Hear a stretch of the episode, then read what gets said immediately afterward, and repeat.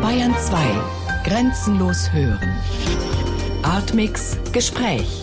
Künstler und Wissenschaftler zu Medienkunst und digitalen Kultur. Immer freitags ab 20.30 Uhr im Hörspiel Artmix.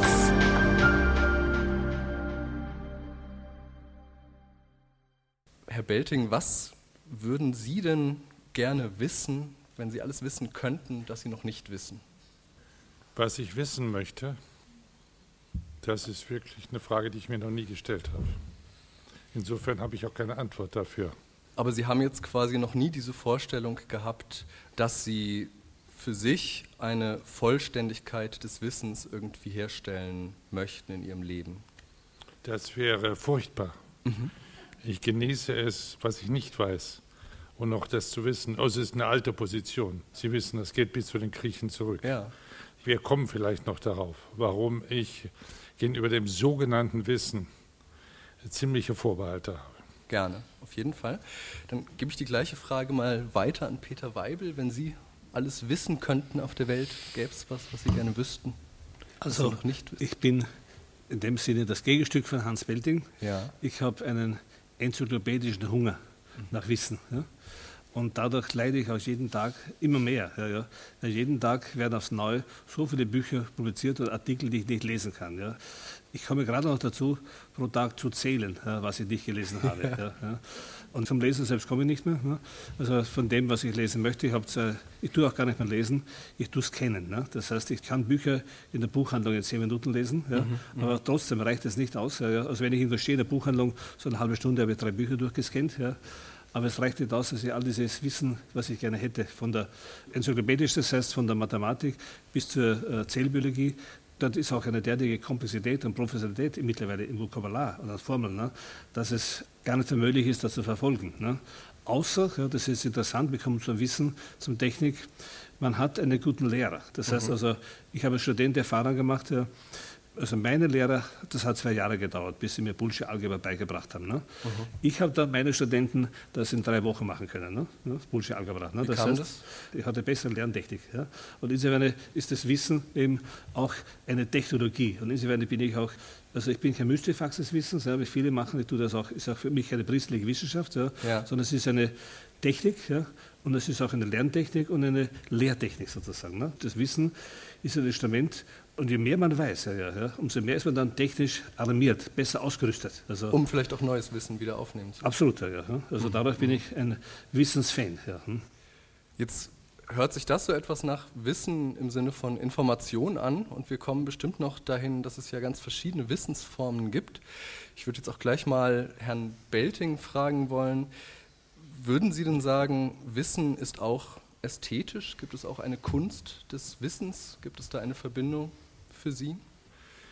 Ich möchte nur dazu sagen, die Kunst ist ziemlich resistent mhm. gegenüber der Kunstwissenschaft. Übrigens ein Begriff von Max Dessauer, der selber kein Kunsthistoriker war. Die Kunstwissenschaft oder Kunstgeschichte findet sehr vieles über die Kunst heraus, Umstände der Kunst. Aber die Kunst erklären, das ist was ganz anderes. Mhm. Und das finde ich sehr schön, dass ich ein Fach gewählt habe, in dem das Wissen nur eine begrenzte Bedeutung hat mhm, mhm, und mit Erfahrungswissen sehr eng zusammenhängt. Ja.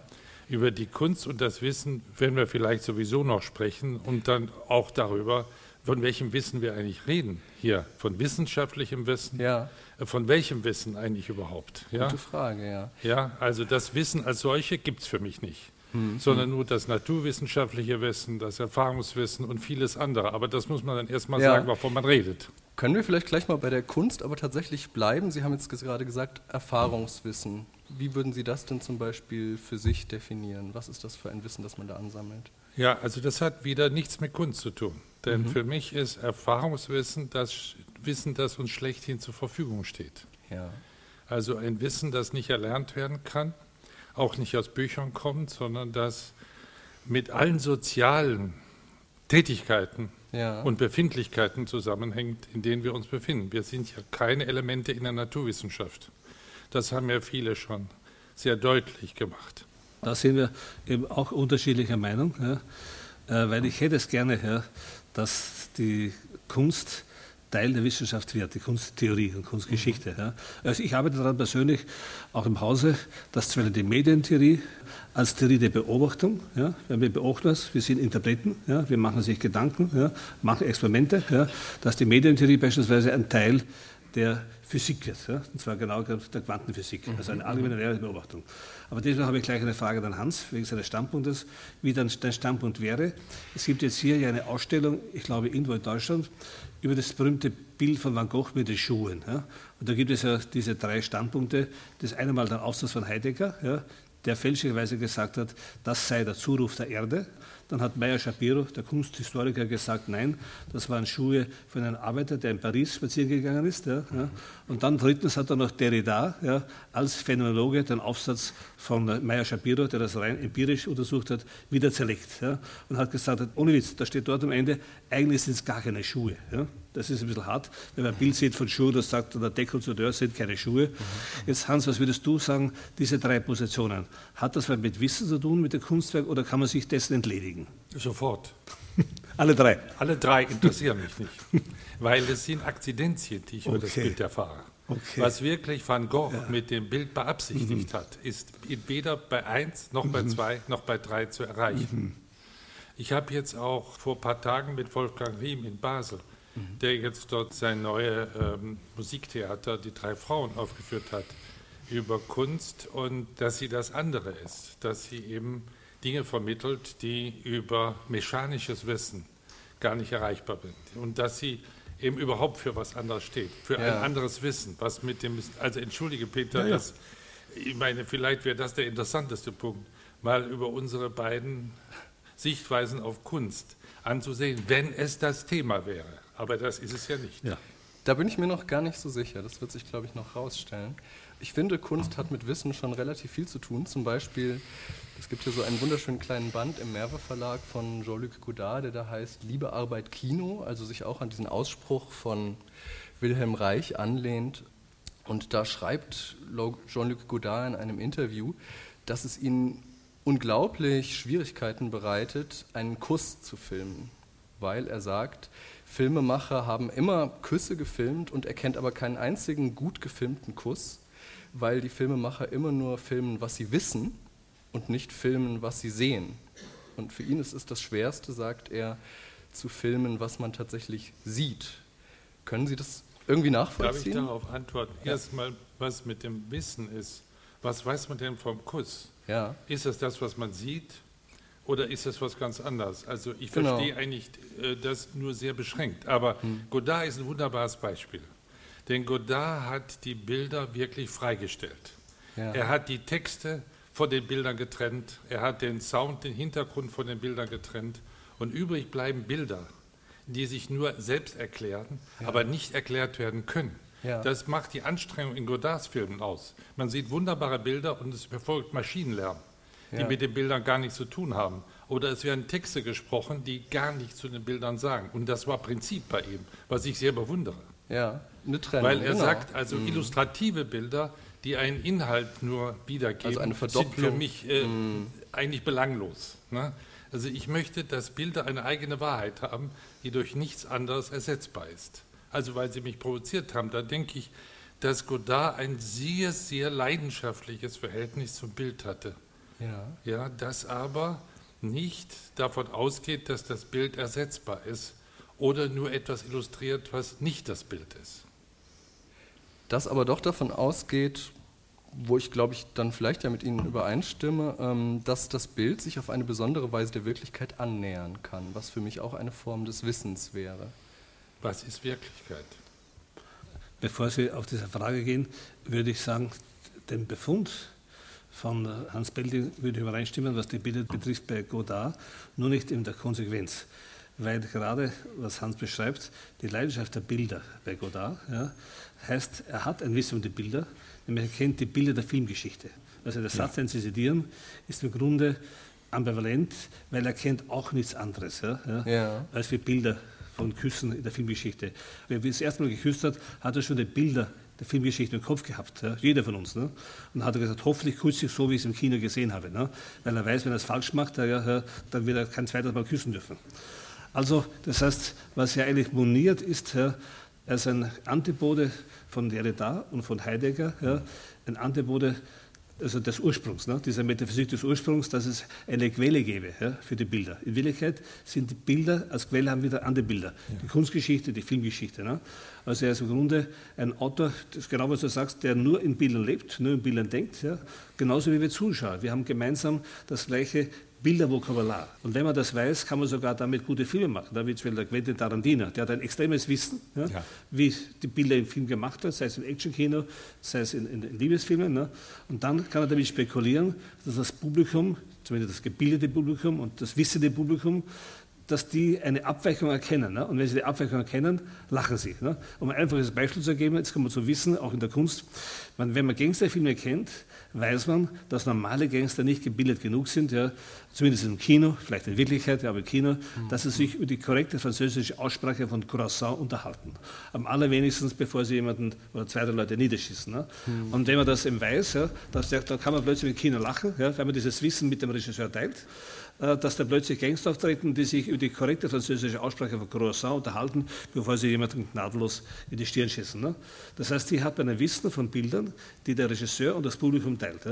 Und jetzt ist aber das Problem, dass dieses Wissen abnimmt, weil die Leute nicht diese Filme gar nicht mehr kennen. Ja. Sie sehen nur mehr eine spezifische Auswahl, ja, die in diesen Cinema-Komplexen läuft oder im Fernsehen läuft. Ne? Und dadurch verarmt auch das Wissen, das wir mit Bildern erworben haben. Ne? Das ist für mich so eine große Belastung. Ne? Ja, aber genau da stimme ich mit dir vollkommen überein. Handelt es sich nicht um ein Wissen, das ich aus Büchern erlernen kann, sondern das ein kulturelles Wissen ja. ist, das auch die Generationen voneinander unterscheidet. Mhm. Wenn heute ein Fellini-Zitat auftaucht im Kino, dann kann man genau nach den Generationen sehen, wer das noch erkennt. Ja. Aber das ist etwas, was ich durch Erfahrung, durch Lebenserfahrung und durch Interesse auch für die Bilder mir in der Zeit aneignen muss und was dann eine Referenz ist, mit der jemand spielen kann wie Godard. Ich glaube auch, dass er mit dem Kuss gemeint hat, dass man gar keinen Kuss eben filmen kann. Ja.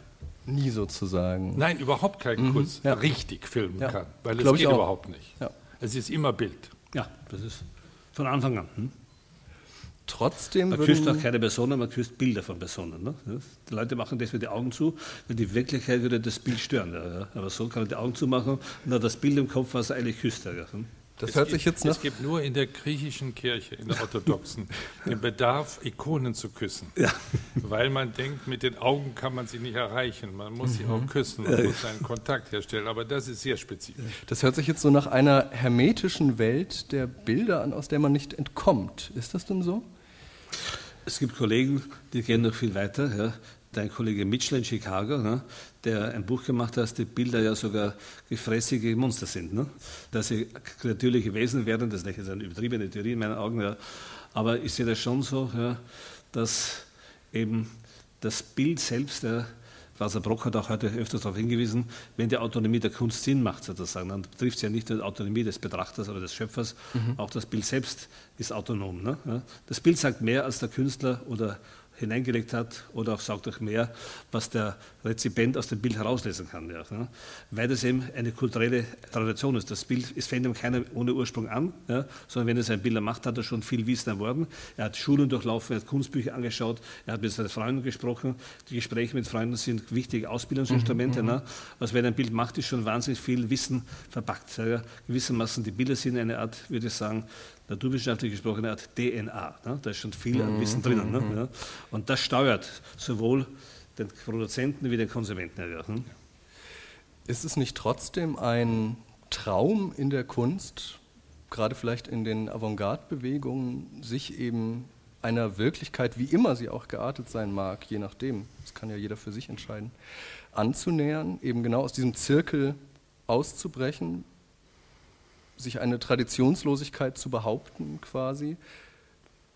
Würden Sie sagen, von daher Avantgarde ist eigentlich gar nicht möglich, auch in der Kunst? Ja, es gibt ja den berühmten Ausspruch von Paul Klee, der ziemlich schon abgenutzt ist. Die Kunst bildet nicht das Sichtbare ab, sondern macht die Welt sichtbar. Mhm. Aber da fangen die Fragen überhaupt erst an. Wenn man da zu schnell Aha sagt, hat man das verpasst. Denn damit ist ja etwas gesagt, die Kunst macht auf eine Weise sichtbar, wie die Wissenschaft, wie die Mathematik, wie andere, da können wir vielleicht kontrovers diskutieren, weil es Bereiche des menschlichen Wissens gibt, die sich nicht durch Wissen und Lernen also mhm. vermitteln lassen.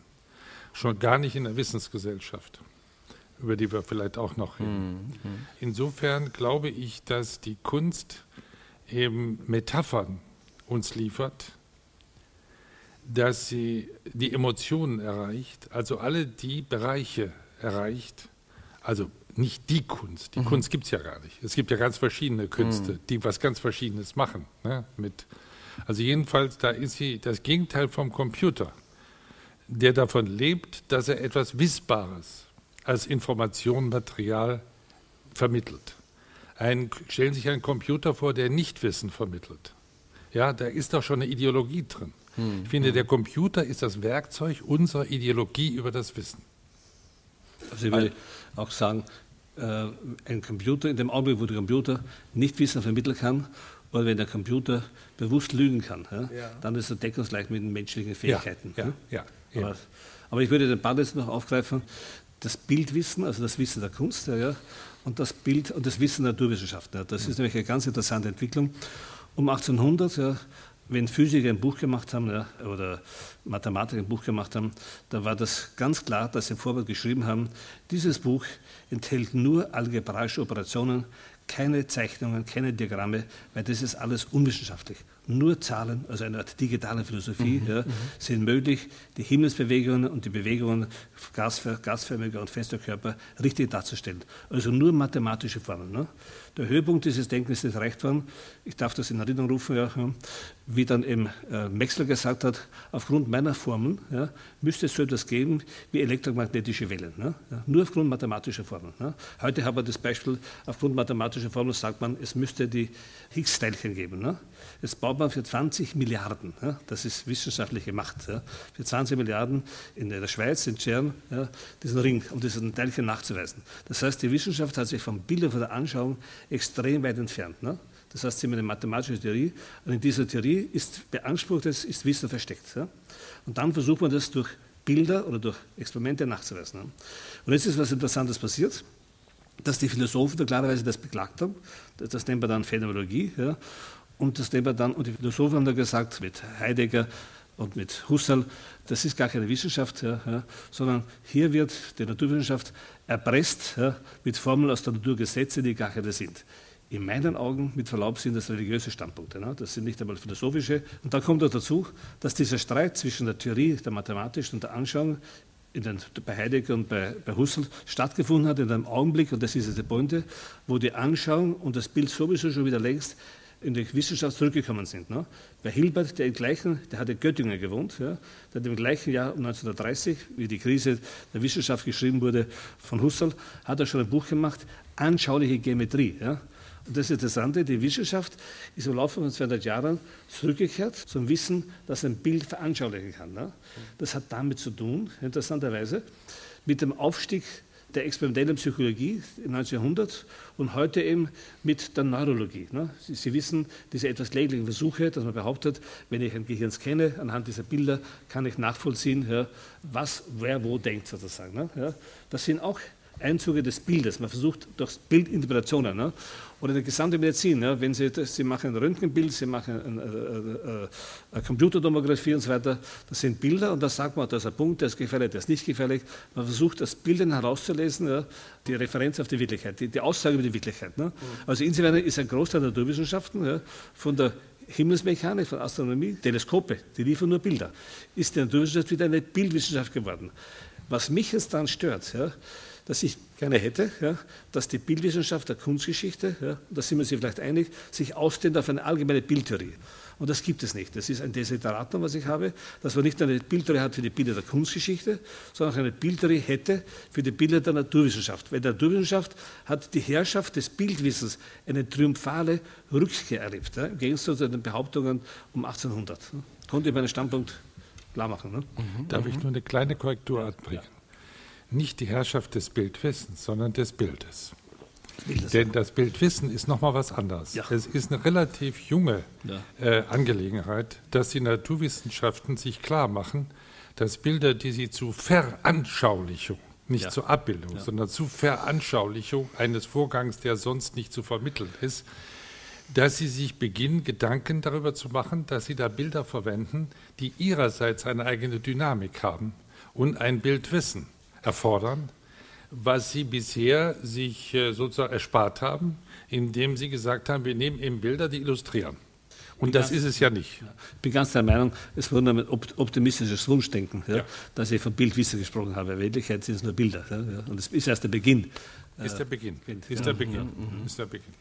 Aber verstehe ich das jetzt schon richtig, dass für Sie jetzt eigentlich so ein informationelles, vielleicht quantifizierbares Wissen, wie es eben zum Beispiel auch in den digitalen Medien gespeichert ist, sich doch in Widerspruch oder zumindest nicht vereinbar ist mit dem Wissen, was sich in Bildern findet?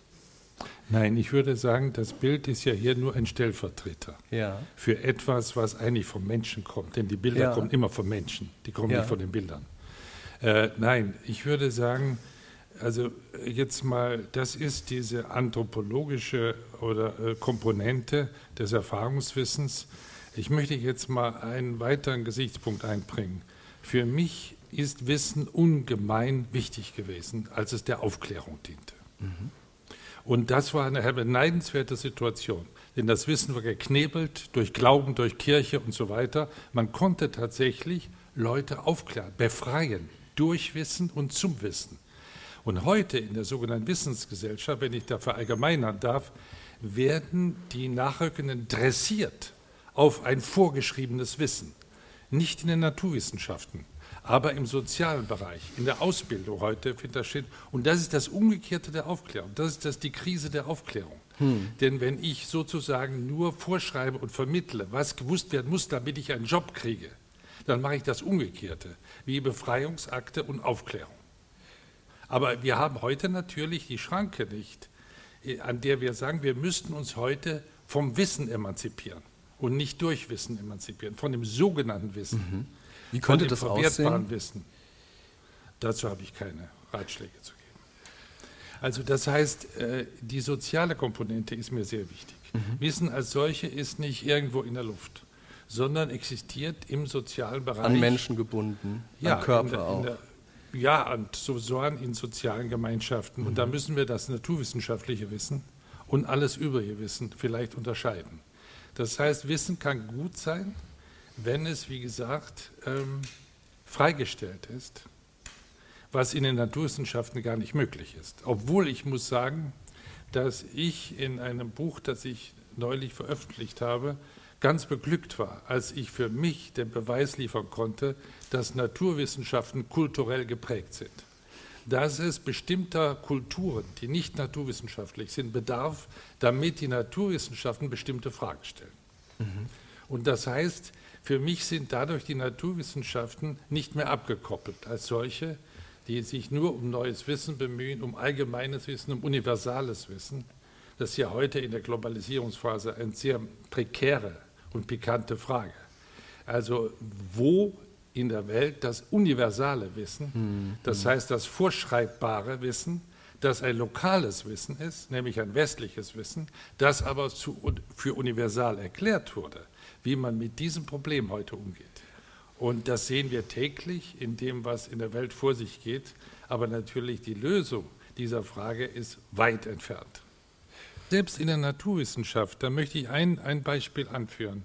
Jehuda Elkanah, der ja einer der prominentesten Wissenschaftshistoriker und Theoretiker ist, den wir haben, und der jetzt lange Jahre die Soros-Universität in Budapest geleitet hat, der hat im Collegium Helveticum in Zürich versucht, prominente Naturwissenschaftler zu Tagungen zu bekommen, die darüber sprechen, was sie nicht wissen und wo sie nicht mal die Frage äh, formulieren ja. können. Und hat die größten Schwierigkeiten gehabt. Jeder wollte sofort kommen und erzählen, was er an Wissen hervorgebracht hat. Mhm. Aber das andere war fast tabuisiert, weil es entspricht nicht dem sozusagen öffentlichen Profil der Naturwissenschaften. Das heißt, wenn die Naturwissenschaften etwas nicht weiß, dann ist es auf dem Weg zum Wissen. Und nicht etwa in Frage gestellt mhm. als etwas, was wir aufgrund unserer humanen Natur, ja. unserer menschlichen Natur und dem begrenzten ja. Gehirn eben falsch formulieren. Aber ich sehe da schon diese beiden Aussagen. Sie sagen, die Enzyklopädie war eine Befreiung, Also sozusagen die Demokratisierung des Wissens, die Niederschreibung. Und. Sie würden aber andererseits sagen, das, das Nichtwissen, das Nichtwissen ist aber ein Wert. Ja, das Bedürfnis oder das Eingeständnis des Nichtwissens ist ja auch Freiheit. Ja. Wenn ich etwas nicht weiß, dann gibt es zwei Gründe. Ich habe es nicht gelernt, also schlecht. Oder ich sehe ein, dass ich das so nicht wissen kann unter ja. den gegenwärtigen Umständen. Das sind zwei ganz verschiedene Dinge. Das ist ja, man muss das so lesen, Nichtwissen ist die Voraussetzung, ja, ja, dass ich falsches Wissen nicht als Wissen anerkenne, sondern ich sage, ich weiß, er hat ja gesagt, ich weiß, dass ich nichts weiß, ist der Anfang. Du hast ja, die griechische Sokrates. Quelle zitiert, Sokrates, ist der Anfang, dass ich dann tatsächlich eben Wissen erwerbe. Wie stehen Sie denn dann so dieser, man könnte vielleicht sagen, Verflüssigung des Wissens gegenüber, die halt zum Beispiel jetzt tatsächlich auch im Internet mit Wikipedia und so passiert, wo eben jetzt gerade der Brockhaus nicht mehr erscheint, Stattdessen haben wir Wikipedia, wo immer sehr viele ungenaue Sachen drinstehen, wo alles dauernd überarbeitet wird. Also es gibt Untersuchungen, die von Zeitungen selbst äh, veranstaltet wurden. Das Ergebnis der Untersuchungen ist, dass der Brockhaus viel mehr Fälle hatte als wie das Wikipedia. Ne? Nur mal empirisch. Ja? Das Zweite ist das, also wenn die Leute äh, Texte schreiben, ne? ja, dann weiß jeder, lässt sich jeder Wissenschaftler oder Essayist abbilden von einer gigantischen Bibliothek. Ja? Also die Wikipedia hat es immer schon gegeben, ja? nur war das damals in Form von gedruckten Büchern. Ja? Der Unterschied ist nur der, ja, dass jetzt die Bibliothek, die jeder hat, ist gewissermaßen jetzt nur mehr vor, in Form von elektronischen Dateien. Sie ist nicht mehr so materiell greifbar, ja, aber es hat keiner Aufsätze geschrieben, ohne dass er nicht eine riesige Handbibliothek hat oder Zugang hat zu anderen Bibliotheken, die er sich dann holt. Ja. Man schreibt immer seine Texte mit Hilfe, die meisten, Andere. mit Hilfe von anderen Schriften, mit Belegen, Zitaten. Ist doch so, wenn einer seine Thesen nicht zitieren kann, besonders in der Wissenschaft, dann wird es gar nicht ernst genommen. Ja. Also insofern ist Wikipedia nichts anderes wie die Transformation einer Bibliothek. Wie gesagt, sicherer als mit Brockhaus. Ja, ja in das elektronische Zeitalter. Und jetzt, und jetzt ist der Unterschied der, im Sinne von Aufklärung, jetzt haben jetzt viel mehr Leute Zugang ja, zu dieser Art schon existierenden Universalbibliothek. Ich sehe darin nur Vorteile. Ja, mhm, ja. Mhm. Man kann es dann streiten, wie das ist, über die Probleme der, des geistigen Eigentums und so weiter. Ja, ich, ich möchte dazu eine nur Anmerkung machen. Wenn du das mit Lexika vergleichst, stimme ich dir vollkommen zu. Zum aber, es, so. aber es gibt noch andere Bücher als Lexika. Gut. Und da muss ich sagen, ob ich jetzt eine Wikipedia-Mitteilung zu mir nehme oder ein dickes Buch, was auch die Problematik dieses Wissens darstellt, da würde ich schon nicht unbedingt einen mediengeschichtlichen Fortschritt sehen. Der Fortschritt ist sicher dort, wo Bibliotheken überflüssig sind, wo sie vielleicht noch gar nicht da sind und durch Wikipedia ersetzt werden in Teilen der Welt. Das ist ganz klar. Aber wo Bibliotheken da sind, wo auch historisches Wissen gespeichert ist, da würde ich einschränken, dass man Wikipedia nicht nur mit Lexika vergleichen kann. Äh, richtig, aber das heißt es anders, dass im Netz einmal noch viel mehr Bücher stehen müssen. Ja? Also die, diese Bände, von denen du sprichst, ja, die müssen auch noch digitalisiert werden und zugänglich gemacht werden. Ne? Ja. Das war, das ist, ja. Also ist es heute so, früher musste ich immer mit drei Koffern äh, von, mit Büchern durch die Gegend reisen, ja, weil ich alles mitschleppen musste. Ja, ja. Jetzt kann ich den Computer mitnehmen und habe faktisch Zugang mhm. zu meiner eigenen Bibliothek, die digitalisiert ist, wie auch noch zu anderen Büchern. Also zurückzukommen eben auf, die, auf Ihre Frage. Es gibt ja hier dieses berühmte äh, Buch Access von äh, Jeremy Rifkin dass wir jetzt in einer Welt leben, wo der Zugang zum Wissen, ne, sei es auch im Moment noch in enzyklopädischer Form, Lexikonform, aber zunehmend auch in von Form von lebendigem Wissen. Der Zugang zum Wissen wird tatsächlich durch das Netz erleichtert. Ja. Mhm. Und, das, und das, aber jetzt kommt das Entscheidende für mich, das entscheidende Argument, wieso ich für die, äh, das Netz bildende Bücher. Es ist im Jahre 57 von Leo Festinger ein Buch publiziert worden, das hat geheißen Theorie der kognitiven Dissonanz.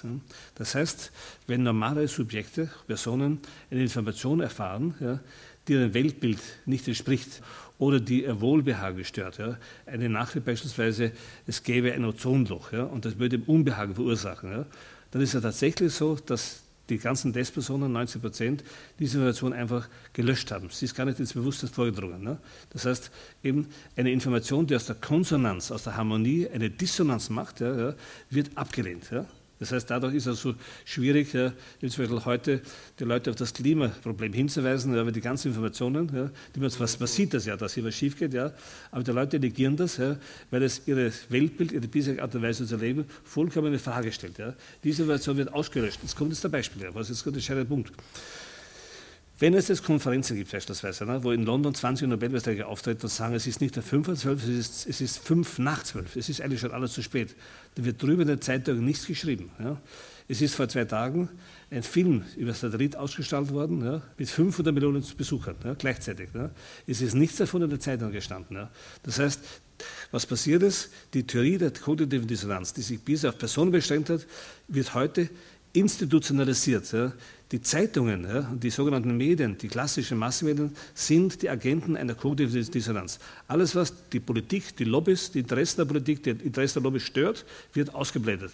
Das Einzige, was ich noch habe, sind diese gefürchteten Blogosphären. Ne? Dort können sich Individuen, ja, die durch nichts mehr vertreten werden, durch niemanden mehr, in der Partei mhm. oder durch die mhm. Medien, die können sich dort äußern. Das heißt, hier haben wir noch eine gewisse Verteidigung, in meinen Augen, des, eines Wissens, das wir für das Leben, was für das Leben notwendig ist. Ja. Ja, aber da möchte ich vielleicht auch nochmal. Im Sinne von Reich, also Wissen, Arbeit, Liebe beherrscht, unser, soll unser Leben beherrschen. Ne? Soll, ja, genau. Ja. Mhm. Aber ja. ich meine, da ist es so, Peter, ähm, als zunächst einmal zeigt das, dass Wissen und Wissensanwendung zwei ganz verschiedene Bereiche sind. Und dass die Anwendung von Wissen äh, nicht nur politisch und wirtschaftlich gesteuert ist, sondern dass sogar die Darstellung von Wissen zweckgebunden ist. Also das, was informationserscheint, äh, eben auch im Grunde manipuliert ist. Also manipuliertes Wissen, ja. das aber als Wissen dargestellt wird und nicht als verdecktes Wissen. Ja. Aber das, die Klima, das Klimathema ist auch ein sehr gutes Thema, weil ich glaube, da geht es ja darum, was wir mit der Natur anstellen oder angestellt haben bereits. Das ist ein kleiner Teil dessen, so wichtig das ist, was mit der Natur passieren kann. Es ist nur der Teil, der in menschlicher Verantwortung ist. Während die kosmischen Katastrophen, die die Erde immer wieder überfallt haben, damit gar nichts zu tun haben und die dadurch auch gar nicht aufhaltbar sind. Das heißt, es so fantastisch und so absolut lebensnotwendig dieser Bereich ist, es gibt noch eine andere Seite, die ich erwähnen muss, dass ich nicht alles weiß, was passieren wird auch wenn ich weiß, was wir falsch machen. Das ist bei jedem Erdbeben der Fall. Und äh, es sind ganze Rassen ausgestorben auf der Erde, die dafür nichts konnten. Das heißt, mhm. auch da ist das Wissen selbstbezogen auf das, was Menschen jetzt mit der Natur machen, aber nicht ein Wissen darüber, was in der Natur passiert. Ich weiß nicht, ob ich das klar mache. Es sind zwei verschiedene Dinge. Sind verschiedene Dinge? Es, wir können zum Beispiel ökologisch alles richtig machen, und eine Naturkatastrophe, die gar nicht in unserer Verantwortung ist, bricht über uns herein. Das eine wird durch das andere nicht korrigiert. Das sind zwei ganz verschiedene Dinge. Wir können nur über das reden, was in menschlicher Verantwortung liegt. Aber es ist nicht das Ganze, was wir über die Natur wissen können. Äh, auf der anderen Seite, und nein, nicht auf der anderen Seite, wenn man ein Kind beobachtet, das heranwächst, das Entscheidende, was passiert in dem Gehirn, ist Wissen. Zunahme des Wissens. Das, ist, das macht ihn zu Menschen. Das sein Erfahrungswissen mit dem, was er immer mehr von der Welt erfährt und wie er darauf reagiert, ist ein Wissensprozess, der den Menschen ausmacht. Insofern, macht, der kann überhaupt Hans, nicht geleugnet werden. Und das macht dem Kind Freude. Ne? Ja, ja. ja. Und, das ist das, und darum sagt man oft zu Kindern, das ist der Doktor, warum? Weil das Kind ständig fragt, warum ist das so, warum ist das so? Mich erstaunt dann immer, wieso die Freude des Wissenserwerbs dann später zu einem Leid verloren geht und es wird zu einem bitter Leid des Wissenserwerbs. Das ist doch ein komischer Vorgang. Ne? Ja, und das Kind erwirbt Wissen dadurch, dass es auch lernt aus Erfahrung, dass es aus dem, wie es mit dem Leben umgeht, weiß, was für es gut ist und was für es schlecht ist. Eine ganz wichtige Sache. Und dem Kind wird ja auch nicht vorgeschrieben, auf welche Weise es dieses Wissen Eben, sammeln das ist es genau. Hm. Das macht es selber die Erfahrung. Auch wenn es fragt, heißt es ja, es will das Wissen erwerben. Aber es will selber das Wissen für sich haben. Und das ist ein ganz anderer Prozess, als was ich Dressur des Wissens, mhm. des toten Wissens genannt habe. Sehen Sie denn aber in der Zentralisierung des Wissens nicht trotzdem ein Problem? Also zum Beispiel auch im Netz könnte man nicht sagen, wenn man das Wissen wirklich an den Menschen bindet, dann könnte man ja auch sagen, so eine, ein pragmatisches Vorgehen. Ähm, ich habe mein Vorwissen wie Sie vorhin bei der Klimakatastrophe gesagt haben.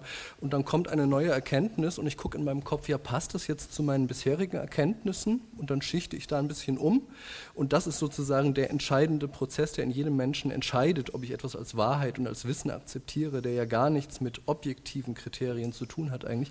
Könnte man nicht sagen, das ist eine wunderschöne pragmatische Alternative eben zu diesem doch letztlich zum Beispiel auch zentralisierten Wikipedia, wo ich immer auf diese Website gehen muss, um zu erfahren, was denn bitte das Wissen ist? Also ich glaube, Sie beschreiben äh, Wikipedia technisch gesprochen falsch, ja, ja. Ja. sondern Wikipedia lebt ja von Suchmaschinen. Ne?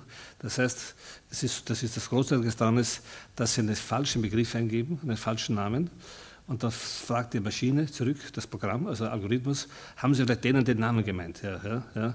Sehen Sie, das passiert beim Lexikon nicht. Wenn Sie da falschen Namen eingeben, falschen Begriff, finden Sie nichts mehr. Ne? Aber die helfen Ihnen. Ne? Das heißt, das ist eine Art Verstärker Ihrer eigenen Intelligenz, die sagen, Sie haben den Namen falsch geschrieben, aber wir machen da drei Vorschläge, meinen Sie denen den Namen, meinen Sie denen den Begriff. Das heißt, wir haben es hier zu tun mit Suchmaschinen. Ne? Ja? Und Suchen ist genau das englische Wort von Search. Ja? Und Search heißt Research. Ja? Das heißt, das sind Suchmaschinen, die sind eigentlich Forschungsprogramme.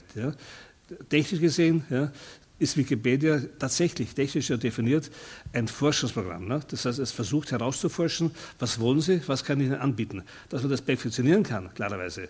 Ich habe sogar Ideen, wie man das perfektionieren könnte. Ne? Ich gebe Ihnen ein Beispiel. Man müsste gewissermaßen das Suchprogramm ja, im Sinne von Hans ja, randomisieren, ne? dass ich etwas entdecke, was ich nicht weiß. Das, das, das ist das Ziel dann von der nächsten Generation. Ne? Ja. Damit Sie verstehen, was ich meine, muss ich ein Beispiel geben. Die Biene und die Fliege haben zwei verschiedene Arten von Suchprogrammen eingebaut. Es ist so, wenn Sie mal beobachten in den nächsten Tagen, die Biene, die geht immer am Fenster auf und ab, ja, horizontal und vertikal. Ne? Also nach einem berühmten klassischen äh, kartesianischen Koordinatensystem. Vertikale, horizontale, raufgehen, runtergehen. Am Ende des Tages liegt sie dort unten, weil so kann man aus dem Fenster nicht hinauskommen. Ne? Die Biene, zu unserem Verdruss, ja, die fährt das Fenster, ja, merkt, da geht sie raus, fliegt zurück im Raum, macht fliegt wie eine Verrückte durch die Gegend. Die Fliege. Die Fliege war da. Die Fliege, das heißt, es startet auf einer Zufallsposition. Ne? Es aktiviert seinen Suchalgorithmus auf Zufall programmiert. Ne? Weil zufälligerweise kommt es an die und die Ecke und beim 20. Zufall kommt sie dann bei Fenster hinaus, weil das so aufgeklappt ist. Ne? Dadurch kommt sie durch. Ja? Das heißt, ja, was wir brauchen, ja, ist dem zufällige Suchprogramme, weil dadurch mache ich die berühmten Entdeckungen. Ja? Man weiß ja, die große Entdeckung von Penicillin, das weiß man, was sind durch Zufall entstanden. Das heißt, wenn Wissen dort drin ist, dann sterbe ich so wie die Biene. Ja? Ich muss Zufallsprogramme haben, ungeahntes Intuition und solche Dinge, das sind die altmodischen Ausdrücke, ja? damit ich etwas entdecke, was ich vorher nicht wusste. Die Fliege weiß nicht, wo das Loch ist, herauskam. Ne? Aber sie überantwortet es dem Zufall ja, und macht den Zufall das Suchprogramm. Und das ist das Tolle. Das nächste beim Netz wird sein, okay, Sie haben die und die Wissen, möchten das und das wissen. Und dann wird Ihnen ein Angebot gemacht. Uh, das gibt es auch, das wusste ich vorher nicht so das sagen. Ne? Aber wir sind dabei, das zu entwickeln. Ne? Aber Sie würden sagen, die Freiheit der Suchmaschine ja. ist schon ausreichend. Ich bräuchte jetzt nicht mein eigenes Wikipedia. Nee, brauche ich nicht, ja, ganz sicher nicht. Das ist ausreichend. Ne? Hm? Also so ja, es ist natürlich so, dass die Wikipedia, über dessen Vorteile gar kein Zweifel bestehen kann, ein Wissensinstrument, ein Wissensspeicher ist. Ja. Das nur so viel Wissen enthalten kann. Erstens, was verfügbar ist. Zweitens, was zur Verfügung gestellt wird, weil es aktuell ist. Das heißt also, sehr viele Akte gehen in das Wikipedia ein, die das Wikipedia dann reproduziert und vermittelt. Das heißt, und unser Wissensstand ist ein gänzlich anderer als vor 50 Jahren, als vor 100 Jahren. Er ist nicht nur unbedingt größer, er ist auch verschieden und er ist auch ideologischer. Das heißt, alles das geht durch das Wikipedia durch, das ein Vermittlungsspeicher ist. Ja, damit es kein Missverständnis ist, es wird nicht, äh, Herr Döppel, es wird nicht das Denken ersetzen. Klarerweise, das ist nicht der Fall. Ne? Nein, nein, das, das ist, ich auch nicht. Ja. Aber Sie kennen das, also ich, der Vorteil ist der, beispielsweise also in, in, Öst, also in, Deutsch, in Europa war es immer so, Sie gehen zur Universitätsbibliothek und bestellen ein Buch ja, und dann warten Sie zwei Tage, bis es kommt. Ne? In Amerika konnten Sie reingehen in die Bibliothek ja, und haben gesagt, hier ist die Abteilung Zeit, da suche ich das Buch und dann entdeckten Sie plötzlich, es gibt viele andere Bücher die Zeit, von deren Existenz sie nicht wussten. Ja. Ja? Und ja. das macht den Fortschritt aus der amerikanischen Wissenschaft, weil sie dadurch viel schneller technisch Wissen annehmen konnten. Ne? Und das meine ich, das ist der Zustand, Wikipedia erreicht. Ne? Dass mhm. sie hineingehen mit einem vorgefassten Titel und Buch und dann wird ihnen mehr angeboten. Ja. Ja. Dass, das nicht noch, dass sie selbst noch nachdenken müssen darüber, das ist ganz klar. Ne? Ja. Nee, ich versuche nur herauszufinden, sozusagen, ob es denn in Ihren Augen eine Alternative gibt sozusagen zu dem doch letztlich zentralisierten Wissen der Aufklärung, dass man sagt, okay, wir brauchen irgendeinen Punkt, wo alle Menschen auf der Welt ihr Wissen zusammenbringen, sei es auch in Aushandlungsprozessen. Ich glaube, dass das immer äh, sehr stark durch kulturelles Wissen, durch kulturelle Sektionen gesteuert wird. Mhm. Aber ich möchte nur mal ein Beispiel. Ich schreibe gerne wissenschaftliche Bücher, weil ich keine Romane schreibe. Und irgendwas muss ich ja schreiben. Und da ist es so, dass wenn ich da eine Behauptung mache, dann muss ich die belegen. Und dieses Belegen erfolgt durch Anmerkungen in denen ich andere Bücher zitiere. Das heißt, ich bleibe jetzt in dem Kreislauf von Büchern und es ist mein persönliches Wissen, weil ich die Bücher eben kenne und benutzt habe, was ich reproduziere, indem ich sie wieder behaupte. Jetzt ist das der bisherige Fall. Bisher wird es noch ganz fein, andere Bücher zu zitieren. Aber natürlich ist es denkbar, dass das aufhört, weil ich das Internet zitiere. Und dann haben wir einen anderen Stand der Dinge. Ich sage nicht welchen. Ich sage nur einen anderen Stand der Dinge. Und jetzt ist es so ein Übergangsphänomen. Ich habe manchmal ein schlechtes Gewissen, indem ich mir durch Internet, durch Wikipedia ein paar Sachen aneigne und dann, ah, wunderbar, und dann zu dem Buch gehe, das ich aus dem Internet weiß und das Buch zitiere. Und dann denke ich, das ist ja fast eine Fälschung. Aber das ist die Übergangssituation. Und äh, wie gesagt, also bisher, trotz Wikipedia, ist es immer noch also Usus, mhm. das dass wissenschaftliche Bücher andere wissenschaftliche Bücher zitieren. Aber das muss ja nicht so bleiben.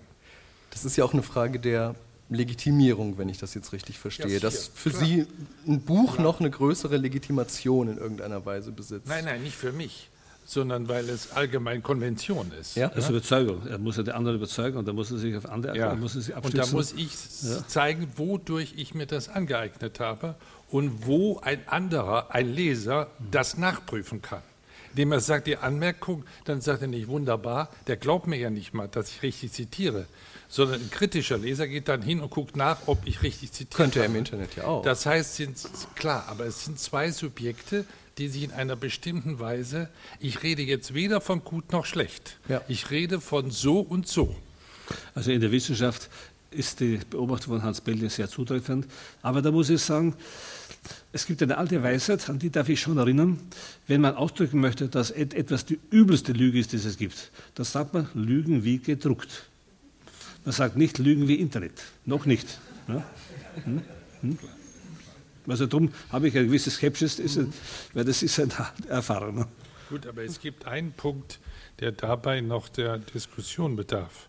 Durch das Internet mache ich ja jetzt auch Wissen in Kulturen, bekannt, ja. dass die darüber nicht verfügt haben. Hm. Daraus entsteht die Vorstellung, dass ich jetzt das Wissen, das hier im westlichen Welt da ist, überall auf der Welt universalisiere und nivelliere. Und dabei wird vergessen, was andere damit machen können. Und darauf haben wir keine Antwort. Die anderen auch noch nicht. Ist das eine Gefahr, äh, würden Sie sagen? Im Moment ist es so, für totalitäre Regimes ist das Internet, wie man das China weiß, eine große Gefahr. Oder auch ein großer Nutzen manchmal. Ich würde sagen, aus einem anderen Grund. Nicht, weil dort Wissen verfügbar wird, das andere nicht haben, hm. sondern weil sich dort Personen melden können, die sonst totgeschwiegen werden, die sonst gar keine Möglichkeit haben. Denn also das ist ja eine zweite Qualität des Internets. Nicht nur, dass ich Wissen daraus entnehme, sondern dass ich selber reingehen kann ja. und kann mich öffentlich äußern in der Internetöffentlichkeit. Und es das ist, ist, ja das Problem genau. in China. Es ist gewissermaßen, wenn man sagt, die Presse war die vierte Macht, ist das Internet Gott sei Dank die fünfte mm. Macht im Staat geworden. Ja. Ne? Es ja, gibt ja nun aber andererseits zum Beispiel auch Stimmen, die sagen, dass sich noch nie so gut in einem totalitären Regime überwachen ließ wie seit den Zeiten des Internet. Weil früher musste man unglaublich viel tun, um herauszufinden, was diese Dissidenten denn in meinem Staat gerade vorhaben. Inzwischen muss ich nur noch mir ein paar Blogs angucken und schon kriege kriege ich das quasi frei Haus geliefert. Also diese Machtfrage durch die Zentralisierung des Wissens in einem Medium sozusagen, das nicht mehr auf Bibliotheken verteilt ist, physisch, stellt sich ja doch sehr viel markanter, oder? Wem gehört das Wissen? Wer beherrscht dieses Wissen? Ja klar, also ich meine, das ist ja die, die Furcht vor dem Internet in totalitären Regimes. Auf der anderen Seite glauben Sie, dass die Kontrollmöglichkeit gewachsen ist. Das ist auch der Fall. Aber sehen Sie sich jetzt das Beispiel Ai Weiwei an, der ja der unbeliebteste Internetkünstler in China ist. Der wird immer zu gesperrt und er macht immer wieder eine neue Adresse auf. Weil er prominent ist, ist er geschützt. Ja? Aber es gibt natürlich da jetzt auch eine Schwelle, wo nicht nur prominent geschützt wird, sondern wo auch Dinge sich durch das Internet verbreiten, die sonst totgeschwiegen werden können. Also es ist wie alles, wie jede Münze zwei Seiten. Mhm. Sie können vielleicht besser Dissidenten auffinden, aber die können sich auch verstellen. Die Dissimulation im Internet ist eine ganz große Kunst geworden. Es ist doch so, wenn etwas zentralisiert war, dann waren es die klassischen Bibliotheken. Ne? Ja? Weil wer kam dort hinein? Ja?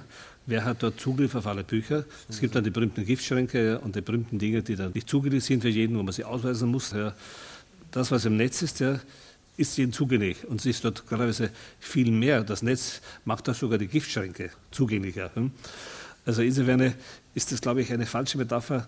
Gerade durch das Netz wird das Wissen immer mehr personalisiert und individualisiert. Ne? Darum spricht man auch PC, Personal Computer. Ne? Ich habe viel mehr als wie vorher persönlich einen individuellen Zugang zum Wissen, ne? als wie wenn ich zu einer Bibliothek gehe. Ne? Aber das inwiefern ist, ist der denn individuell, dieser Zugang?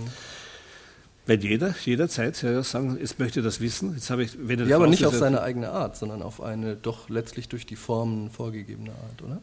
Na, also er kann sozusagen, er, er hat so viele Wissensquellen. Ja, ja, es gibt so viele, mhm. es gibt ja nicht nur Wikipedia, es gibt so viele andere ja, Wissensquellen, ja, ungeheure, dass er eine große Auswahl, also eine viel größere Auswahlmöglichkeit, als wir es in der klassischen Bibliothek hätten. Ne? Also insofern und dann, was da gemacht wurde, sehen Sie in den in totalitären Systemen, dass man dann die Bücher in den Keller bringt ja, oder sie verbrennt, wie es in Wien und überall in den 30er, 40er Jahren der Fall gewesen ist. Das kann im Netz nicht passieren, sozusagen, weil es so viele andere Stellen gibt, die das auch gespeichert haben. Das ist ja kein Zentrum. Ne? Das sind ja Millionen von Servern. Die haben ja, auch wenn es die Regierung wieder versucht, die zu sperren in China. Ne?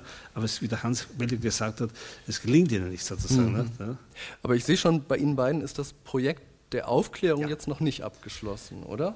Das glaube so. ich, das ist genau der Punkt, der uns vereint. Ja, das ist der Punkt, der uns beide vereint sozusagen. Ne? Ja. Aber vielleicht noch einen Punkt. Es gibt vielleicht noch andere Punkte. Okay. Ja. Aber man muss erinnern, was das Wissen betrifft, ja, etwas, was bis heute durchgeht als Teil des Projektes der Aufklärung, dass die Griechen ja schon zwischen zwei Formen des Wissens unterschieden haben. Das eine war das theoretische Wissen gewissermaßen, die Wissenschaft, die Episteme. Ja, und die Techne, ja, das waren die handwerklichen Künste. Ja. Das waren also Klavierspielen, das war Techne. Das haben explizit nur die Sklaven gemacht. Ne? Mhm. Ja. Die freien Bürger, die haben nur zugehört ja, und, haben, und haben sozusagen sich durch, durch Bauen, durch Klavierspielen, durch Zeichnen nicht damit, das war, das wäre zu schmutzig gewesen. Das ist Sklavarbeit. Ne? Also das, was wir heute die Künste nennen, ja, war eigentlich Techne. Also, und das war eine Sklavenarbeit. Ne? Deshalb kommt dieser merkwürdige Begriff von Artes Liberales, ne? die freien Künste. Ne? Das heißt Künste für die freien Bürger. Es war nie so gemeint, dass jetzt die Künste frei sein dürfen und machen dürfen, was sie wollen, sondern es war die Kunstform, die Wissensform für Freibürger. Ne? Und das Komische ist das, dass eben die Enzyklopädie die erste Strömung war, die explizit in ihre Schriften darauf hingewiesen hat, wir möchten eben dieses Technik emanzipieren und gleichwertig machen ja, mit dem theoretischen Wissen im Technik. Ja. Insofern haben wir seit der Aufklärung eine Emanzipation von Wissensformen, ja, die bisher niedrige Wissensformen waren, wie die Kunst, die plötzlich emanzipiert worden sind. Und damit auch die soziale Klasse, die sich damit beschäftigt hat. Mhm, mhm. also darum geht es. Und jede Wissensform heute, ja, jede Distribution von Wissen oder Produktion von Wissen steht, wenn sie so gemacht wird, immer noch im Projekt der Aufklärung. Ja. Und dadurch bin ich so entsetzt, wenn er dann, das, was wichtig ist, sehen Sie, das ist das Entscheidende, wenn wir jetzt Massenmedien haben, die das nicht mehr machen. Ne? Ja?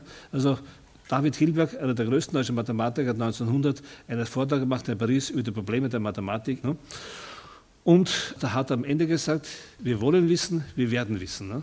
Und heute sagen alle Medien, von Fernsehen abwärts bis zum Radio, nicht mehr das, diesen Satz, sondern sie sagen, wir wollen unterhalten und wir werden euch unterhalten. Ne?